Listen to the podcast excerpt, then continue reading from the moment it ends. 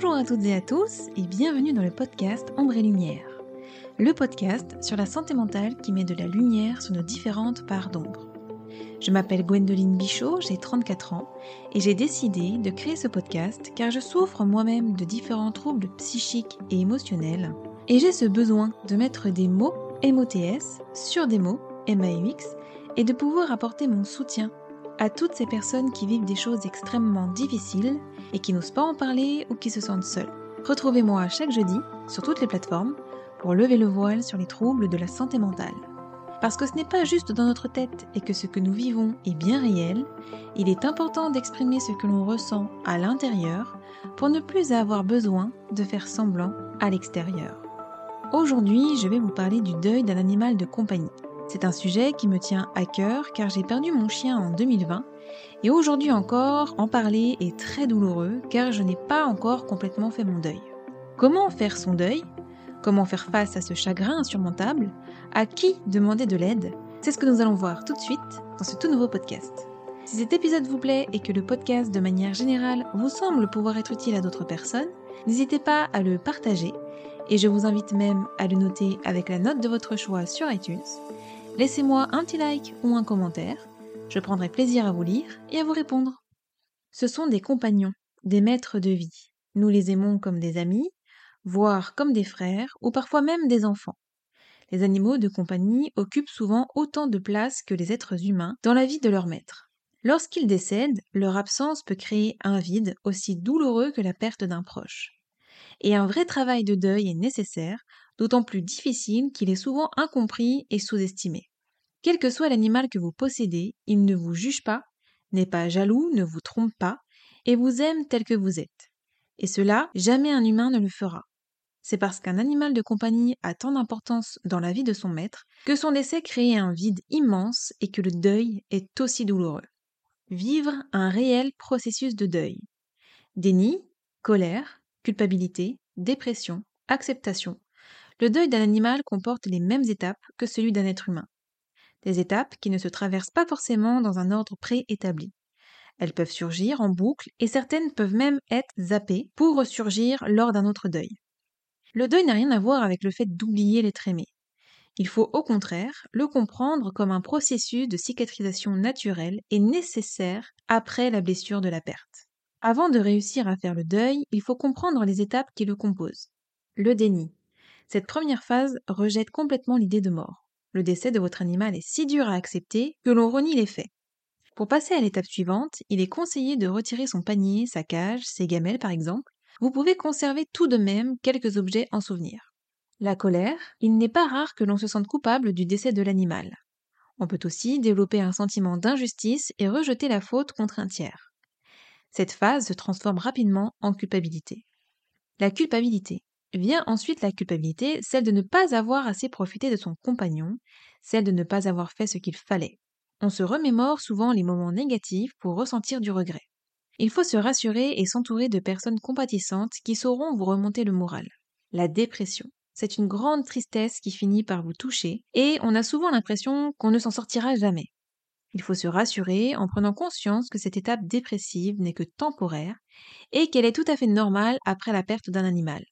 Ne vous retenez pas de pleurer, rappelez-vous des bons souvenirs avec votre animal et repensez à la belle vie que vous avez pu lui offrir. L'acceptation. Enfin, cette dernière étape est celle qui vous permet d'intégrer la disparition de votre ami.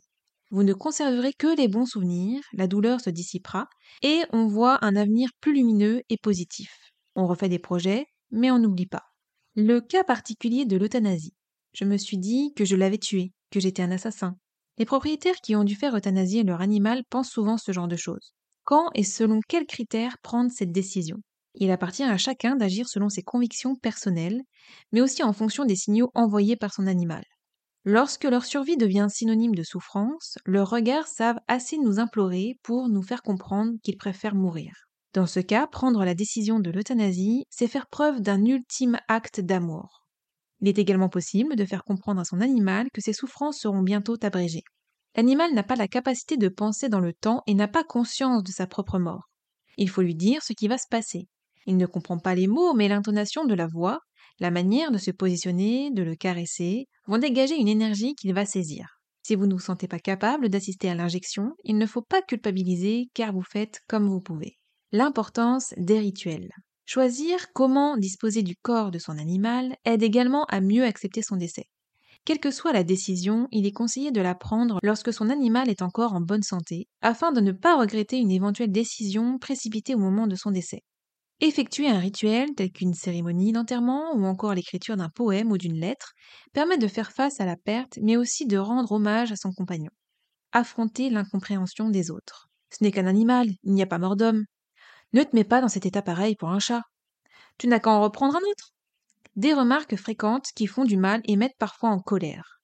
C'est justement ce rapprochement avec la perte d'un proche qui est souvent critiqué par ceux qui ne saisissent pas ce qu'implique la mort d'un animal de compagnie il est souvent très difficile de faire part de son désarroi. Les personnes qui n'ont jamais vécu de relation intense avec un animal ne peuvent pas comprendre le bouleversement et la souffrance ressentis. Pourtant, il est important de considérer à sa juste valeur la douleur causée par cette perte. Pour certains, la mort d'un animal de compagnie sera effectivement plus douloureuse que le décès d'un parent. Cette peine est propre à chacun et dépend de son histoire de vie. On ne peut pas comparer et hiérarchiser les souffrances des autres. Que ce soit un passionné d'oiseaux, un cavalier qui perd son cheval ou encore un propriétaire dont le chat décède, le degré de souffrance ne dépend pas de la race ou la grosseur de l'animal, ni même de sa durée de vie. Certes, le lien s'approfondit dans le temps, mais la perte, elle, est liée à l'expérience personnelle. S'il est difficile de parler de cette peine autour de soi, c'est pourtant essentiel. Ce terme ne fait qu'aggraver et intensifier son désespoir, compliquer et prolonger le processus de deuil. Des émotions enfouies s'impriment au plus profond de notre être pour refaire surface régulièrement. Pour surmonter cette difficile épreuve, il ne faut pas hésiter à en parler autour de vous et ne pas vous renfermer. Il est préférable de choisir des oreilles compatissantes qui pourront plus facilement comprendre votre chagrin pour vous accompagner dans chaque étape du deuil. Vous pouvez aussi vous confier à votre vétérinaire ou aux infirmières vétérinaires qui savent écouter et comprennent cette situation qui fait partie de leur métier. Vous pouvez aussi vous tourner vers un groupe de parole, un professionnel de l'accompagnement du deuil ou même un psychologue pour ne pas avoir à surmonter seul cette épreuve. Quoi qu'il en soit, après la perte d'un être cher, entourez-vous de personnes bienveillantes et compréhensives. Le deuil peut être plus ou moins long selon les personnes. Soyez patient et laissez-vous le temps nécessaire sans culpabiliser. Exprimer ses émotions. L'un des moyens les plus importants pour s'accompagner soi-même dans le deuil est d'exprimer ses émotions. L'expression des émotions est la clé de voûte du deuil. Comme chacun d'entre nous, vous allez probablement ressentir tour à tour de la culpabilité.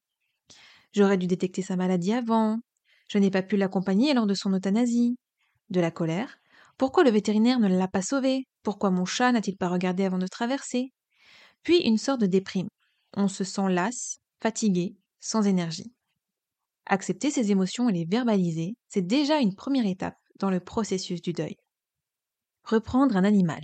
C'est le dilemme auquel nous sommes confrontés. Peur de l'oublier, de le trahir, de souffrir à nouveau. Bien évidemment, on ne remplace jamais un compagnon qui a vécu à nos côtés de si longues années. Cette relation était unique. Pour certains, la douleur est si forte qu'ils ne se voient pas reprendre un animal et revivre un jour ou l'autre la douleur de sa perte. D'autres n'imaginent pas vivre sans un animal pour égayer leur quotidien. Quoi qu'il en soit, il est important de se poser les bonnes questions et de bien peser sa motivation. Il est essentiel de comprendre que le nouveau lien sera nécessairement différent du précédent. Il faut être vigilant et ne pas demander à son nouveau compagnon d'être à l'image de celui qu'on a perdu. Il a besoin d'exister par lui-même et non en référence constante à l'autre disparu. Reprendre un compagnon pour que ce soit le même que le précédent ne serait ni rendre hommage à celui qui vient de nous quitter, ni accorder notre amour inconditionnel au nouvel arrivant. Le risque est d'en faire un animal de remplacement, condamné à ne pas se sentir à la hauteur. Dans le cas des amoureux d'une race en particulier, il est conseillé de choisir un animal de couleur et de sexe différents, sans oublier que chaque animal a son caractère et ses particularités. Quand reprendre un nouveau compagnon Cela dépend du ressenti personnel, mais parfois aussi de la façon dont est décédé l'animal. Lorsque vous l'avez accompagné dans la maladie ou la vieillesse et l'avez vu décliner, il y a un processus de pré-deuil. Mais quand il s'agit d'un accident, le choc est si important qu'il n'est pas recommandé de reprendre un animal tout de suite. Si la douleur est forte pour le propriétaire, il ne faut pas oublier qu'elle l'est aussi pour les autres animaux de la maison s'il y en a. Ils viennent de perdre un véritable ami qui ne sera pas facilement remplaçable. Il s'agit de les aider eux aussi dans leur deuil. Ils peuvent avoir envie ou besoin d'un nouveau compagnon. Si la décision de reprendre un animal est si difficile, c'est parce que, pour beaucoup de propriétaires, elle rappelle que l'animal était un animal et non un être humain. Ce qui est très déstabilisant quand on a aimé son compagnon comme un ami, un frère ou un enfant. Mais, malgré la douleur, il est difficile pour beaucoup d'amoureux des animaux de vivre sans eux. Il faut savoir faire un deuil, quel qu'il soit, et avancer.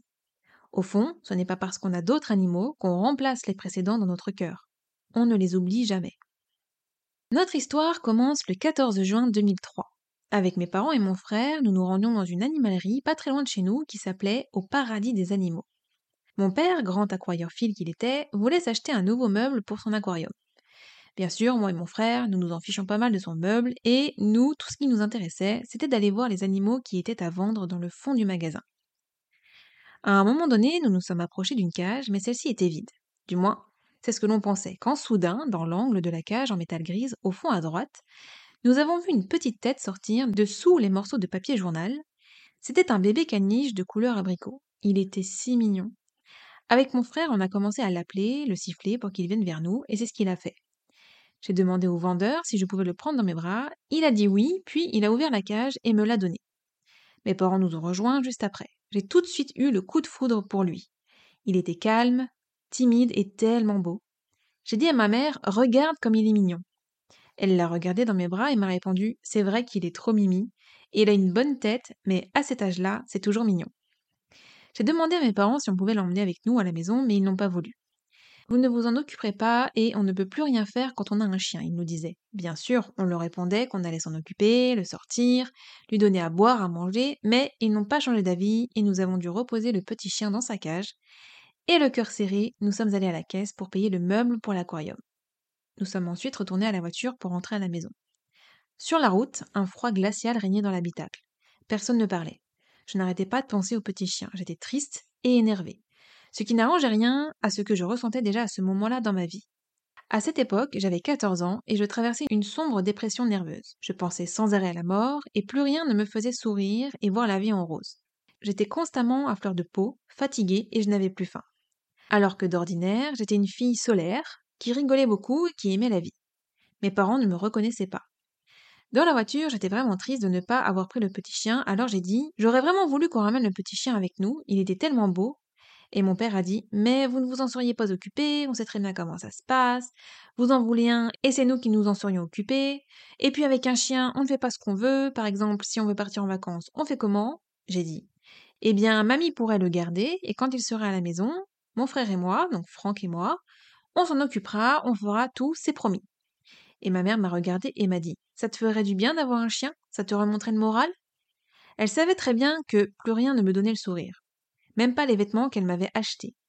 J'ai dit oui, j'en suis sûre. Mon père et ma mère se sont regardés et, sachant qu'ils ne savaient plus quoi faire ni l'un ni l'autre pour que je remonte la pente, ils se sont très probablement dit que c'était peut-être enfin une occasion à saisir pour que j'aille mieux, et, en un regard, ils se sont compris. Mon père m'a regardé dans le rétroviseur, et tout en faisant demi-tour pour retourner à l'animalerie m'a dit Je te préviens, tu as intérêt de t'en occuper. Et là, pour la première fois depuis longtemps, un sourire est apparu sur mon visage. Je n'avais qu'une seule crainte, qu'il ait été vendu le temps qu'on était parti et qu'il ne soit plus là. Heureusement pour nous, le petit chien était toujours là quand nous sommes revenus. Nous avons été voir le vendeur pour lui dire que finalement on prenait le petit caniche abricot. Il est donc allé le chercher et quelques secondes plus tard, il était de nouveau dans mes bras. En remplissant les papiers, le vendeur nous a dit qu'il s'appelait Uno, mais qu'on pouvait lui donner un autre prénom si on voulait, mais que celui-ci devrait obligatoirement commencer par U, car en 2003, la lettre pour les chiens Lof était la lettre U. Nous n'avions pas d'idée, alors il nous a dit de regarder sur la fiche qu'il y avait au mur et où y étaient inscrits tous les prénoms de chiens commençant par un U. Nous avons vu Udefix, Ubelix, Ubiza, et puis mes yeux se sont portés sur le prénom Uji. J'ai regardé le petit chien et j'ai dit Uji, ça te plaît? Je trouvais que ça lui allait très bien et comme mon frère et mes parents ont aimé ce prénom, nous avons tous décidé de l'appeler Uji.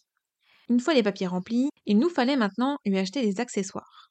Nous lui avons pris un collier, une laisse enrouleuse bleue, une balle en plastique bleu-verte avec plein de dessins en relief dessus, un panier en plastique dur noir, une brosse et bien sûr des croquettes. Notre belle histoire commença donc le 14 juin 2003. Unji avait trois mois puisqu'il est né le 10 mars 2003. Moi, je suis née le 12 mars, donc c'était le même mois que moi et le même signe astrologique que moi. J'étais tellement heureuse, ça faisait des années que je disais à mes parents que j'aimerais bien avoir un chien. Puis les années ont passé et au bout d'un moment, Unji nous montrait des signes de vieillesse. Il n'entendait plus rien du tout. Quand je me suis installée avec mon mari, j'ai récupéré bien évidemment mon chien. Et à la fin de sa vie, quand mon mari entrait, il ne s'en apercevait pas jusqu'à ce que mon mari lui fasse un bisou. Là, il se réveillait et était content de voir son père. Il dormait énormément. Le sortir en laisse n'était plus possible car il n'avançait plus. Il ne sortait que dans le jardin de mes parents, qui était clôturé, puisque cette année-là, nous habitions chez mes parents en 2020. Il arrivait à faire ses besoins dehors, mais des fois il restait à tourner en rond derrière dans le jardin. Il ne revenait pas devant et j'étais obligée d'aller le chercher car il ne m'entendait pas quand je l'appelais et il tournait en rond comme s'il était perdu. Il avait du mal à marcher, il tanguait sur ses pattes, il fallait le porter pour monter sur le lit ou le canapé. Il ne prenait plus les escaliers, là encore, je le portais pour monter et descendre. Lorsque l'on s'absentait et qu'on le laissait quelques heures tout seul, il faisait caca partout et il marchait dedans. Quand on revenait et qu'on voyait l'étendue des dégâts, on comprenait qu'il ne fallait plus du tout le laisser seul. Quelquefois, il était debout dans le lit et il tanguait tellement sur ses jambes qu'il tombait du lit. Comme il n'arrivait plus à y remonter tout seul, il tournait en rond dans la chambre en titubant. Il y avait une glace sur l'armoire de ma chambre. Il restait des minutes à se regarder dans le miroir, le nez collé à la vitre, le regard vide. Il marchait dans sa gamelle d'eau dans la chambre et il la faisait se renverser sans faire exprès du fait qu'il n'était pas stable sur ses jambes. Je me sentais impuissante. J'avais l'impression que je ne pouvais rien faire. J'aurais voulu arrêter le temps pour ne plus le voir vieillir comme ça. J'avais mal, profondément mal. Au mois de septembre 2020, les choses ont vite empiré. Il avait toujours le nez qui coulait et quelquefois il éternuait et on retrouvait de gros glaires nauséabondes par terre ou sur le plaid posé sur le lit.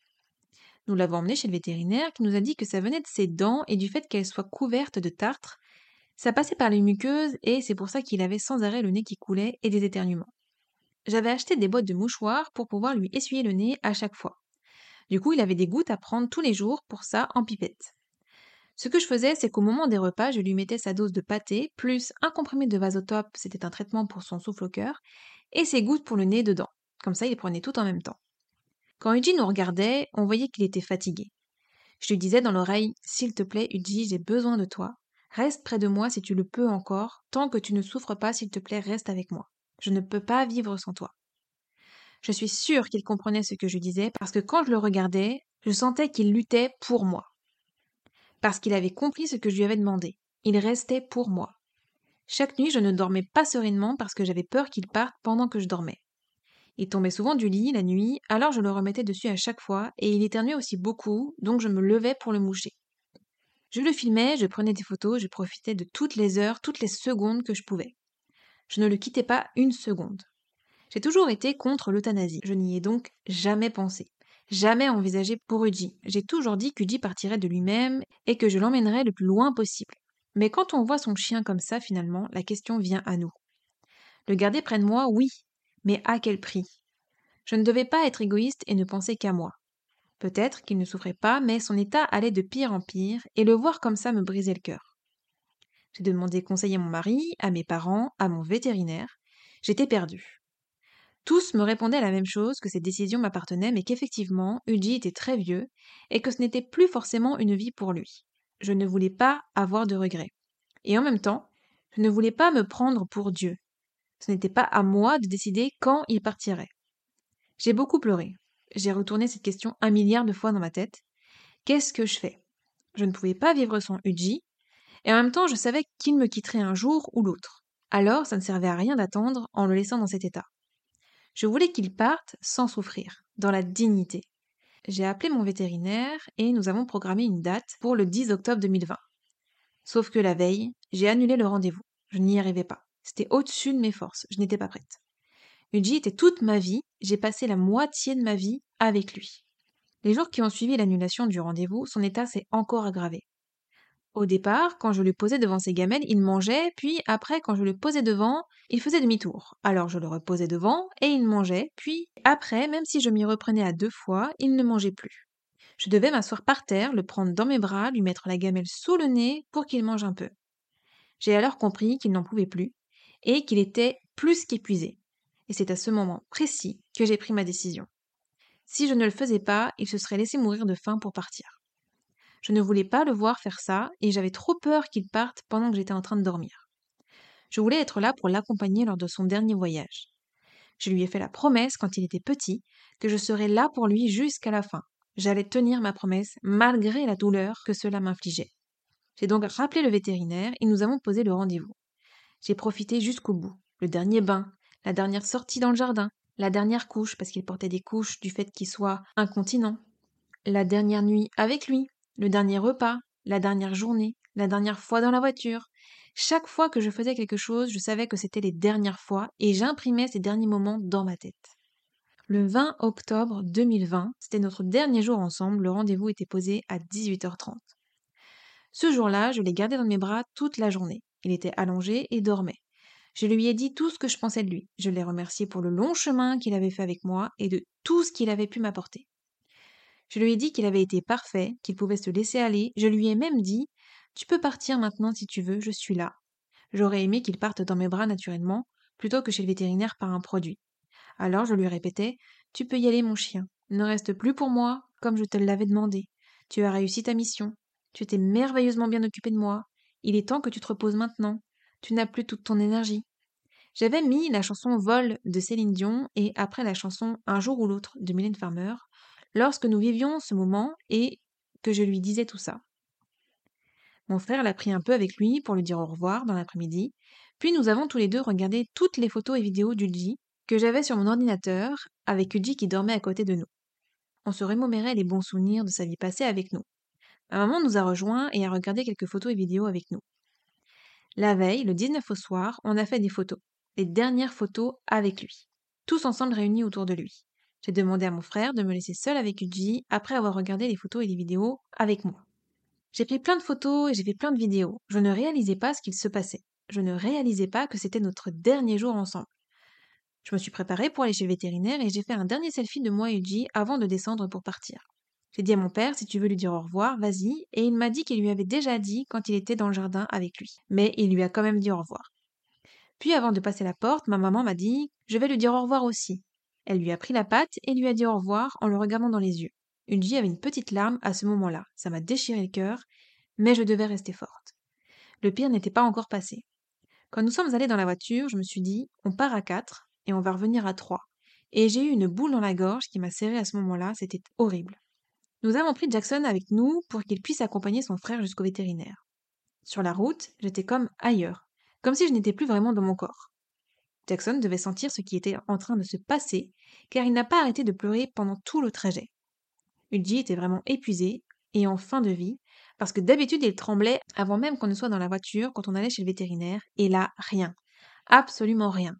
Il n'arrêtait pas de bouger dans la voiture, il ne voulait pas rester tranquille sur moi, comme s'il ressentait mon stress. Nous nous sommes garés et nous avons laissé Jackson dans la voiture. J'ai pris Uji dans mes bras et je me suis dit dans ma tête, je ne le lâche pas il restera dans mes bras même pendant la piqûre. Je ne voulais pas le poser sur la table, je voulais que tout soit fait quand il était dans mes bras. Ce qui est étonnant, c'est qu'une fois passé la porte du vétérinaire, Uji était tout calme dans mes bras. Le vétérinaire s'est approché de nous et nous a même dit Oh, bah il dort presque. Il semblait paisible, comme s'il était prêt. Mon cœur battait si vite et si fort que j'ai cru qu'il allait sortir de ma poitrine. Moi, je n'étais pas prête du tout. Nous avons suivi notre vétérinaire dans son bureau et j'ai dit Je le garde dans mes bras. Vous pouvez y aller, mais je le garde dans mes bras. Il n'était pas contre, il comprenait très bien à quel point c'était difficile pour moi. Il lui a donc fait une première piqûre, l'anesthésie générale, dans une cuisse. Uji s'est tout à coup réveillé et m'a regardé apeuré et l'air de dire Oh, mais qu'est-ce que tu fais? Qu'est-ce qui se passe? Je lui ai dit Calme-toi, ce n'est rien, c'est pour que tu fasses dodo, mon amour, mais je suis là, je reste avec toi jusqu'au bout. Il s'est ensuite calmé et je le serrai dans mes bras tout en le berçant un peu pour le détendre et je lui disais, sans m'arrêter, je suis là mon amour, je suis avec toi, je reste là. Mon mari était en larmes derrière moi, alors j'essayais de ne pas le regarder pour ne pas craquer à mon tour. Je ne voulais pas pleurer, je voulais rester forte pour Uji, et je ne voulais pas qu'il me voie mal parce que je voulais qu'il se laisse aller. Je ne voulais pas qu'il lutte pour rester. Je ne voulais pas qu'il ressente ce que je ressentais, car Uji ressentait tout ce que je ressentais. Nous étions fusionnels. J'avais envie de vomir mes tripes, si bien que j'ai repéré où était l'évier, au cas où je devais m'y rendre en urgence. J'essayais de respirer calmement, mais j'étais vraiment mal. J'étais stressée, triste, et en même temps, j'avais l'impression que je n'étais pas là, comme si je regardais la scène comme dans une pièce de théâtre. C'était très étrange. Le vétérinaire lui a ensuite fait une deuxième piqûre, de la morphine, puis nous avons attendu un peu et nous sommes allés dans une autre pièce. Le vétérinaire m'a demandé de le coucher sur la table, sur son côté gauche, car c'était mieux pour la dernière piqûre. Alors je l'ai allongé tout doucement et j'ai posé mes mains sur lui. Sachant que J avait un peu mangé le midi et que la morphine peut donner des vomissements, il a commencé à avoir des nausées et on croyait qu'il allait vomir. Alors j'ai tourné sa tête doucement vers la table pour qu'il puisse vomir sur le mouchoir en papier que le vétérinaire avait sorti et posé sur la table, mais il n'a finalement pas vomi. J'ai gardé sa tête dans ma main, ce qui fait que j'avais sa tête dans ma main gauche, et ma main droite sur son ventre pour contrôler sa respiration. Pendant un instant, j'ai pensé à l'un de mes films préférés, Marley et moi. La fin du film où Marley se fait euthanasier me faisait toujours pleurer, parce qu'hyper poignant, très bouleversant, et là j'étais exactement en train de vivre ce moment-là pour de vrai avec mon chien. Depuis ce jour, je n'arrive plus à regarder la fin du film, je coupe avant car ça me rappelle beaucoup trop ce que j'ai vécu lors de cette terrible épreuve. Le vétérinaire a ensuite tondu la patte du J et lui a placé un cathéter. Puis il a injecté le produit létal de couleur rouge par le cathéter, petit à petit, en faisant une petite pause à la moitié du produit. J'ai commencé à voir flou tellement mes yeux étaient remplis de larmes. Il a ensuite fini d'injecter le produit et il m'a dit Normalement, sa respiration va s'accélérer, puis elle va s'arrêter complètement. Sa phrase à peine finie, et ma main droite étant sur son ventre, j'ai senti la respiration du J s'accélérer trois fois, et puis plus rien. En larmes, j'ai dit au vétérinaire Je ne sens plus rien du tout. Ça a accéléré et puis plus rien. J'ai senti son dernier souffle. Il a alors pris son stéthoscope et écouté attentivement pour voir s'il entendait quelque chose, et il m'a dit Oui, c'est bon, il est parti. J'ai dit C'est bon? Il m'a dit Oui, c'est bon. Et là, mon cœur s'est arraché, j'ai explosé, j'ai fondu en larmes. Il nous a ensuite laissés seuls avec Uji pour qu'on puisse se recueillir et lui dire au revoir. Ce que j'ai ressenti est impossible à décrire. Je n'ai jamais eu aussi mal de toute ma vie. J'ai fait le signe de croix avec mon pouce sur son front, je lui ai fermé les yeux et je lui ai dit d'aller dans la lumière s'il la voyait. Je lui ai dit de ne pas rester pour moi, que ça irait pour moi et qu'il pouvait partir sereinement. Je lui ai dit qu'on se séparait pour un moment, mais qu'un jour on se retrouverait. Le voir allongé là, décédé, était horrible. Je lui ai dit merci pour tout, que je l'aimais de tout mon être, de toute mon âme, qu'il sera toujours mon numéro un, que lui et moi c'était à la vie à la mort, qu'on sera toujours connectés. Mon mari aussi lui a dit au revoir et l'a remercié. Il l'a embrassé, les yeux pleins de larmes. Le vétérinaire est revenu nous voir quelques minutes plus tard, puis en quittant la pièce et en éteignant la lumière, il m'a dit En tout cas, il aura été beau jusqu'au bout. Il y a des chiens qui ne sont pas très beaux en fin de vie, qu'on voit bien qu'ils sont vieux, mais lui, il aura été beau jusqu'à la fin. Je me suis alors retournée pour regarder une dernière fois mon chien et je lui ai dit Merci, c'est vrai qu'il est beau, et qu'il a toujours été beau. Nous avons ensuite signé les papiers et avant de partir, j'ai dit au vétérinaire Merci d'avoir été là pour lui pendant toutes ces années. Vous vous êtes super bien occupé de lui du début à la fin. Il n'a pas eu d'autre vétérinaire. Vous avez bouclé la boucle. Il m'a dit que c'était très gentil et qu'il avait été formidable, que c'était un bon chien et qu'il avait bien vécu. Et j'ai ajouté avant de partir Prenez bien soin de lui, et il m'a dit qu'il allait s'en occuper tout de suite. Nous sommes ensuite retournés à la voiture et j'ai pleuré tout le long du trajet pour rentrer à la maison sans m'arrêter. J'avais réussi à me contenir pour ne pas que s'inquiète, mais là, dans la voiture, j'ai tout lâché. Je ressentais un vide total, immense, tellement intense que j'ai mis mes mains sur mes épaules comme si Uji était toujours là et que je lui faisais un câlin. Je suis restée comme ça jusqu'à ce qu'on arrive à la maison. Dans la voiture, il y a deux chansons qui sont passées et qui m'ont particulièrement interpellée et touchée. La première, c'est la chanson Loveful de Two Colors, et la deuxième, c'est Control de Zoe West. J'ai regardé plus tard la traduction en français de ces chansons et j'ai compris que Jim avait alors adressé un message ce soir-là. Ces chansons ne sont pas passées par hasard à la radio, pile à ce moment-là quand je rentrais à la maison sans lui à mes côtés. C'est lui qui me faisait passer un message. Ces chansons sont dans ma playlist Deezer aujourd'hui et chaque fois que je les écoute, je pense à Uji. C'est mon moment avec lui, notre moment. J'ai longtemps écouté ces chansons pendant mon processus de deuil. Quand nous sommes revenus à la maison, sitôt passé la porte, je me suis écroulée de chagrin et de douleur. Quand je suis remontée dans ma chambre, ce vide que je ressentais intérieurement s'est encore plus accentué. Uji n'était plus là. Sa présence, son odeur, plus rien. Je n'arrêtais pas de me dire je ne le reverrai plus jamais. En tout cas pas dans ce monde. Et ça m'angoissait de me dire que je ne pourrais plus le prendre dans mes bras, lui parler, le sentir, mon père est rentré dans la chambre et m'a vu assise sur le lit en train de pleurer. Il est venu s'asseoir à côté de moi et m'a serré dans ses bras. Je ne pouvais pas m'arrêter de pleurer pour autant. J'étais inconsolable. J'en venais même à me dire que j'avais peut-être fait une erreur. La culpabilité commençait à me submerger. Ai-je bien fait? Je l'ai fait pour lui parce que je l'aimais, par amour. Il ne méritait pas de souffrir, je n'avais pas le droit de le garder près de moi dans l'état où il était juste parce que j'avais besoin de lui. Je n'avais pas le droit d'être égoïste. J'ai pensé à lui d'abord. Il a vécu 17 ans, 7 mois et 10 jours. Combien de chiens vivent aussi longtemps? Je ne pouvais que m'estimer heureuse. Je voulais l'emmener loin et je l'ai fait. Je voulais l'accompagner jusqu'à son dernier souffle parce que c'était impossible pour moi qu'il parte tout seul, sans moi à ses côtés, et je l'ai fait. Ma maman m'a dit qu'elle ne pensait pas qu'elle aurait eu le courage de le faire, et moi je l'ai fait. Malgré la douleur que cela m'a donnée. J'aurais regretté, culpabilisé si je ne l'avais pas accompagné jusqu'au bout, et surtout je n'aurais pas tenu la promesse que je lui avais faite. Mais prendre cette décision a été la pire que j'ai jamais eu à prendre de toute ma vie. Je ne pensais même pas en être capable. Uji était fatigué, il était temps de le laisser partir, de le laisser se reposer. Il m'a apporté tout ce dont j'avais besoin, il a accompli sa mission, il a été parfait, je lui en serai éternellement reconnaissante. J'ai pris la décision de le faire incinérer et au départ je ne voulais pas récupérer ses cendres. J'avais demandé à ce qu'elles soient réparties. Le vétérinaire m'avait expliqué ce que je pouvais faire, des choix que j'avais par rapport au corps du Ji. Je pouvais soit l'emmener avec moi et l'enterrer, soit le faire incinérer et ne pas récupérer ses cendres, soit les récupérer dans une urne biodégradable. Mes parents n'étant pas propriétaires de leur maison, je ne pouvais pas enterrer mon chien chez eux. On était sur le point de déménager chez nous, là encore, c'était un appartement, donc je ne pouvais pas l'enterrer non plus. J'ai donc cherché un cimetière pour animaux où je pourrais le faire et où je pourrais me recueillir. J'en avais trouvé un et nous étions allés, sauf que le prix annuel pour le caveau était trop cher. Alors nous avons pris la décision de le faire incinérer, mais je trouvais ça assez spécial et douloureux de garder ses cendres dans une urne avec moi.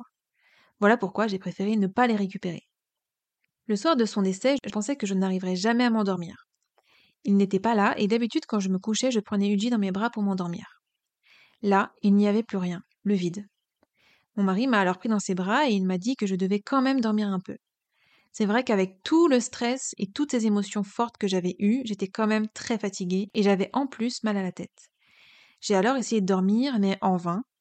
J'ai alors pris Jackson, mon deuxième chien, avec moi, et je l'ai serré fort pour me calmer. Ensuite, il est allé s'installer sur le haut de mon oreiller, alors j'ai pris sa patte dans ma main, puis j'ai fermé les yeux, je me suis imaginé que c'était celle d'Uji, que je tenais, et j'ai finalement réussi à m'endormir. Uji est venu me voir dans mes rêves cette nuit-là. Comme je le disais, nous avions toujours été connectés lorsqu'il était en vie, et je savais que nous le resterions même après son décès, et nous le serons toujours. J'ai rêvé que nous avions emmené Uji chez le vétérinaire pour l'euthanasier, et que nous l'avions ensuite ramené à la maison pour l'enterrer dans le jardin. Il était mort dans mes bras, et lorsque nous avions passé la porte d'entrée, Uji était soudain revenu à la vie. Il avait les yeux grands ouverts, et moi j'étais surprise de ce que je voyais. Pour être sûre que je n'hallucinais pas, je l'ai posé par terre pour voir, et il s'est mis à marcher normalement dans la maison, comme s'il ne s'était rien passé.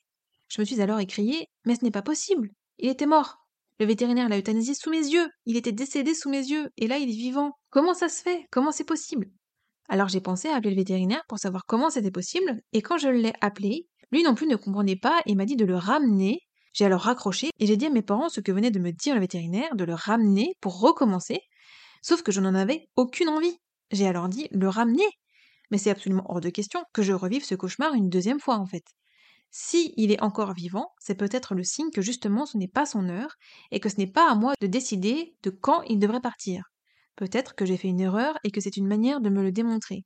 Puis j'ai tourné la tête vers la baie vitrée qui donnait dans le jardin et Uji était dehors, sans sa couche, alors qu'à la fin de sa vie, comme je le disais, il portait des couches tout le temps. Et là, il me regardait dans les yeux et il marchait normalement, tranquillement, comme s'il n'était plus vieux et mal en point comme il l'était à la fin de sa vie. Car, je le rappelle, Uji marchait avec difficulté et titubait tout le temps, et là non, il marchait normalement. Quand je me suis réveillée le lendemain matin, je me rappelais entièrement de mon rêve et j'ai alors compris que Jim avait envoyé un message. En fait, il me disait qu'il allait bien de l'autre côté, qu'il n'avait plus besoin de porter de couche, et qu'il marchait à nouveau comme il fallait, qu'il avait retrouvé toutes ses capacités et qu'il ne fallait pas que je m'inquiète ou que je culpabilise de l'avoir fait euthanasier. Il était bien, il était très bien. Je lui en serais éternellement reconnaissant d'être venu et de m'avoir réconforté cette nuit-là. Là encore, il m'a prouvé à quel point il m'aimait et à quel point on était connectés. De là-haut, il devait voir que j'étais rempli de doutes, que je culpabilisais, que j'étais envahie d'une tristesse infinie, et il s'est dit qu'il ne pouvait pas me laisser comme ça et qu'il fallait que je cesse de penser que je n'avais pas bien fait les choses. Mon mari m'avait dit le soir même pour me réconforter Tu as fait ce qu'il fallait, comme il le fallait et quand il le fallait. Unji me l'a confirmé cette nuit-là, et de savoir qu'il était bien là où il était me remplissait de joie, et je ressentais la paix parce que lui l'était. Le lendemain du décès, j'étais dans le brouillard, je ne réalisais pas qu'il n'était plus là, j'avais du mal à l'accepter, j'étais comme dans le déni. Quand je suis descendue dans la cuisine pour préparer à manger à Jackson, ça m'a fait trop bizarre de ne pas préparer la gamelle pour Uji. Sa boîte de pâté, ses comprimés de vasotope et ses gouttes pour son nez étaient là, sur le frigo, mais je n'allais pas m'en servir ce matin-là. Je me suis mise à pleurer de tout mon corps. Je ressentais un vide immense. À la fin de sa vie, je m'occupais de lui comme d'un petit bébé. Il fallait tout lui faire, l'aider pour tout, et là je me sentais comme inutile tout à coup. Je n'avais plus personne à m'occuper. Jackson, lui, est jeune, donc il se débrouille tout seul, il fait sa vie. Quand Jackson a fini de manger ses croquettes, je lui ai ouvert la baie vitrée pour qu'il aille faire ses besoins, et en le regardant gambader dans le jardin, je repensais à Ulji, quand je l'ai laissé faire ses besoins dans le jardin pour la toute dernière fois, quelques heures avant de l'emmener chez le vétérinaire le 20 octobre. Je le revoyais dans ma tête en train de faire sa crotte dans le jardin. Et ça peut paraître bête, mais j'ai mis mes chaussures et je suis sortie dans le jardin et j'ai été voir si sa dernière crotte était toujours là, parce que je me rappelais de l'endroit exact où c'était, car je l'avais regardé faire et elle y était toujours. Là encore, je n'ai pas pu m'empêcher de pleurer. Pleurer devant une crotte, ça peut sembler ridicule, mais ce n'était pas qu'une simple crotte pour moi, c'était la dernière crotte de mon chien. C'était comme s'il avait laissé un bout de lui ici, sans mauvais jeu de mots, et moi j'y tenais à cette crotte. Je tentais par tous les moyens de trouver une chose qui me rapprochait de lui, de faire comme s'il était toujours là. J'avais peur qu'elle disparaisse, alors je l'ai même prise en photo pour avoir un souvenir. Quand il était rentré à la maison après avoir fait ses besoins ce jour-là, je me rappelle lui avoir mis sa couche et de me dire c'est sa dernière couche, la dernière fois que je lui mets sa couche. Toutes les dernières fois sont gravées dans ma mémoire à tout jamais. Quand je suis remontée dans ma chambre après avoir sorti Jackson, j'ai pris la petite boîte en verre où j'avais mis des poils du à l'intérieur quelques jours avant son départ et j'ai senti son odeur. Il fallait que je le sente. Le manque était trop immense. L'idée m'avait pris un matin et je m'étais dit que je devrais couper quelques poils du G et les mettre dans une boîte en verre, comme ça je pourrais avoir un souvenir de lui. J'avais trouvé une petite boîte en verre, un petit bocal, que j'avais nettoyé et que j'avais ensuite rempli de poils du G pour être sûr d'en avoir suffisamment. Aujourd'hui, je la garde précieusement dans le tiroir de ma table de nuit et de temps en temps il m'arrive de l'ouvrir et de la sentir pour me donner du baume au cœur et de me rappeler de son odeur et je suis toujours heureuse quand je vois que l'odeur y est encore bien présente. Je ne regrette absolument pas d'avoir fait ça. C'est une part de lui que je garderai précieusement avec moi toute ma vie. J'avais également un pull de pyjama en pilou-pilou de Bambi que j'avais eu à Noël par mon mari, qu'il avait acheté à Indies. Il était de couleur orange comme Uji, et à la fin de sa vie, je le mettais toujours sur lui quand il dormait, car il avait tendance à avoir froid facilement. Les derniers jours de sa vie, je prenais Uji dans mes bras, et en plus pour le réchauffer, je lui mettais le pull par-dessus. La nuit du 20, j'ai dormi en le serrant fort, comme si c'était Uji que je serrais fort, et les jours qui ont suivi, je l'avais toujours avec moi. Je le sentais pour sentir l'odeur du Ji. J'ai mis je ne sais pas combien de temps avant de le mettre à laver. Je ne voulais pas qu'il ne sente plus son odeur. Je l'ai toujours aujourd'hui et je l'appelle le pull du Ji. Il y avait un miroir sur l'armoire dans la chambre, et Ulji restait souvent devant. Il pouvait y rester des heures si je ne le remettais pas sur le lit, et il avait laissé ses empreintes de nez dessus. J'ai mis un mois avant de nettoyer ce miroir. Tous les jours, je regardais ses traces de nez et je disais à voix haute Jean-Louis Lagoutte. Parce que comme il avait tout le temps le nez qui coulait, mon mari lui avait donné ce surnom, du coup on l'appelait souvent Jean-Louis Lagoutte, pour rigoler. On l'appelait aussi le vieux, vieux en patois, parce qu'il était plus tout jeune. C'était des petits surnoms affectueux. En parlant de son nez, j'ai aussi mis longtemps avant de jeter le petit sac poubelle qui était dans la chambre et dans lequel on jetait ses mouchoirs après lui avoir essuyé le nez. C'était encore des petites choses qui venaient de lui et que je n'arrivais pas à m'en séparer. Pour ses couches lavables, c'est pareil, bien qu'il sentait un peu le pipi, je n'arrivais pas à les jeter. En fait, pour moi, jeter ses affaires revenait à tourner la page. Je ne voulais pas tourner la page. C'était trop tôt. Beaucoup trop tôt, beaucoup trop dur. Même les draps de mon lit je ne voulais pas les laver, car c'est dedans qu'il passait le plus clair de son temps, lors des derniers jours de sa vie, et son odeur y était omniprésente. J'ai bien été obligée de le faire à un moment donné quand même, mais j'ai attendu quelque temps avant de le faire. Il fallait me laisser aller à mon rythme. J'avais besoin de temps. Pour ces mouchoirs, j'en avais récupéré quelques-uns dans la poubelle avant de la jeter, et je les avais mis dans une boîte en plastique pensant que je les garderais toute ma vie, mais je suis revenue à la raison et j'ai fini par les jeter quelques semaines plus tard. La souffrance m'a fait vraiment faire des choses que je ne ferais pas en temps normal.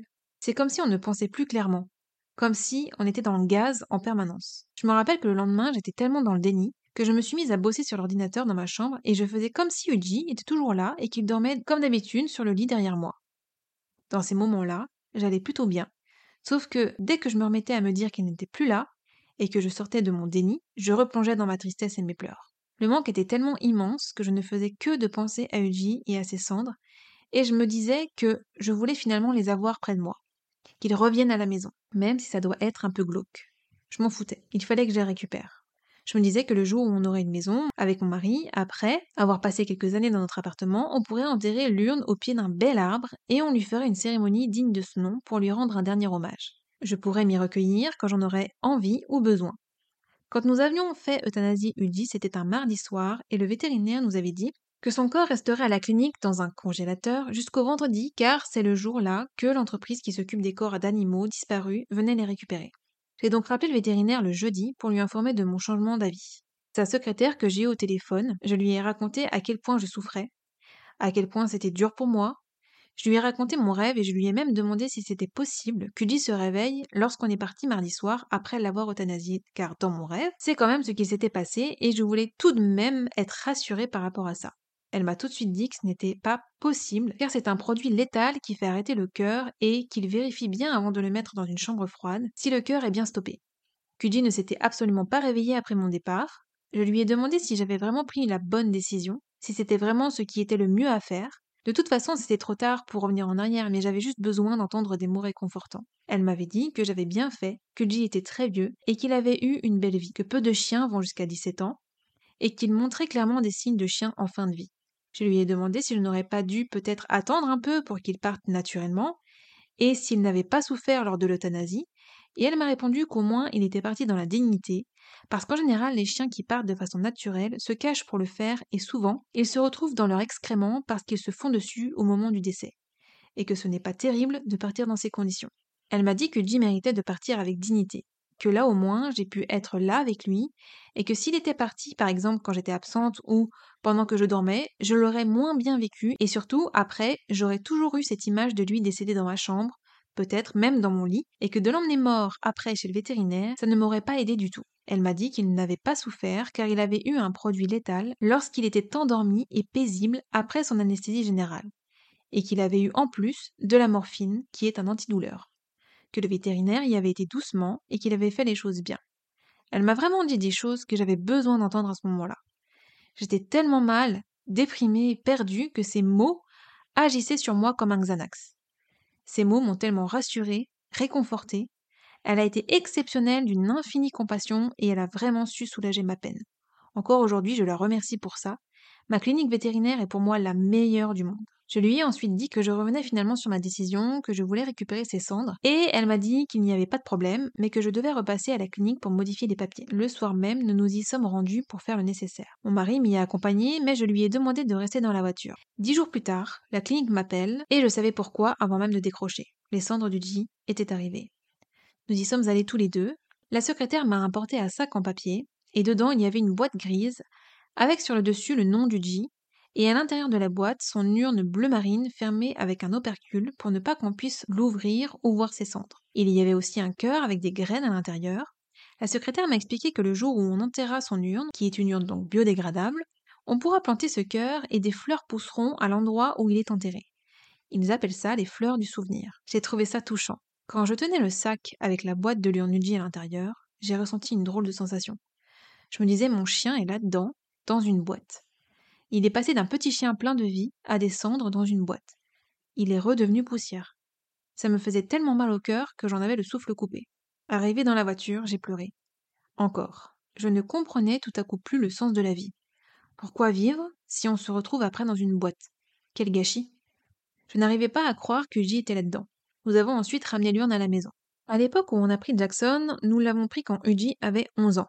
Et en fait, j'avais eu envie d'adopter un autre chien parce que je pensais que le jour où Uji partirait, ce serait peut-être plus facile à vivre du fait qu'on en ait un deuxième.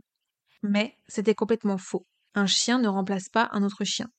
Chaque chien est unique. Nous n'avons pas la même relation avec tous nos chiens. Le fait que nous ayons Jackson n'a strictement rien apaisé, rien enlevé. La douleur et le manque étaient bel et bien présents. Ce n'était pas plus facile du tout. D'ailleurs, j'avais tellement mal, suite au départ du que j'avais dit à mes parents et à mon mari que je mettrais de la distance avec Jackson pour me protéger parce que je ne voulais pas ressouffrir quand il partirait à son tour, comme j'ai souffert pour Uji. Ma mère comprenait très bien ma réaction et m'avait même dit qu'elle se doutait que je ferais ça.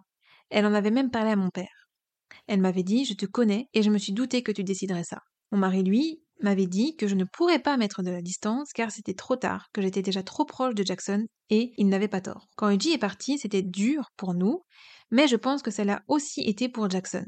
Il a toujours vécu avec Eugene depuis sa naissance jusqu'à ses 7 ans, et là il se retrouve seul avec nous. Eugene était son modèle.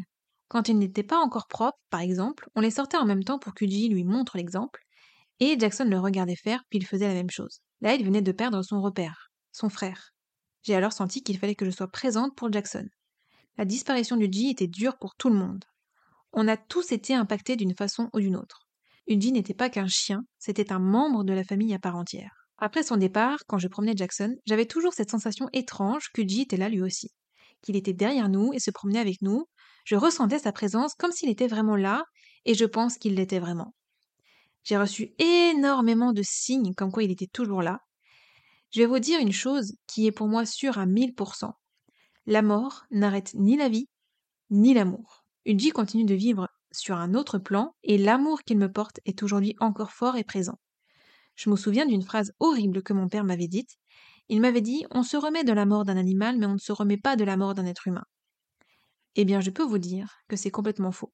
Pendant mon processus de deuil, j'ai trouvé par hasard sur Internet un livre qui s'appelle Les animaux ne meurent pas de Penelope Smith, que je vous partagerai sur mon compte Instagram dans la bulle permanente Books. Ce livre m'a bouleversé, m'a aidé, m'a apaisé. Il y a énormément de choses décrites dans ce livre qui se sont réellement passées pour moi. Je suis quasi sûre que c'est Udi qui m'a envoyé ce livre pour m'aider, car il savait que c'était très dur pour moi. Et je ne le remercierai jamais assez pour ça. Nous avons été et sommes encore aujourd'hui très connectés. C'est inexplicable, il faut le vivre pour le comprendre. Je vous invite à me suivre sur Instagram et sur YouTube sous le nom Gwendoline Bichot. Sur Instagram, je vous proposerai plusieurs lives sur divers sujets afin de pouvoir échanger avec vous directement. Et sur YouTube, je vous ferai des vidéos avec des exercices de méditation, relaxation, respiration, car vous avez été nombreux et nombreuses à vouloir que je vous partage ce que moi je fais au quotidien pour me détendre. D'ailleurs, vous pouvez déjà y retrouver une vidéo de méditation et un exercice de respiration profonde. Voilà, c'est tout pour cet épisode. Merci de m'avoir écouté jusqu'au bout. Je pense que cet épisode est un petit peu long, mais il y avait énormément de choses à dire sur mon chien. J'espère que ce podcast vous a plu, qu'il vous a aidé. Je vous envoie plein d'amour, prenez soin de vous, et je vous dis à jeudi pour une prochaine écoute. Bye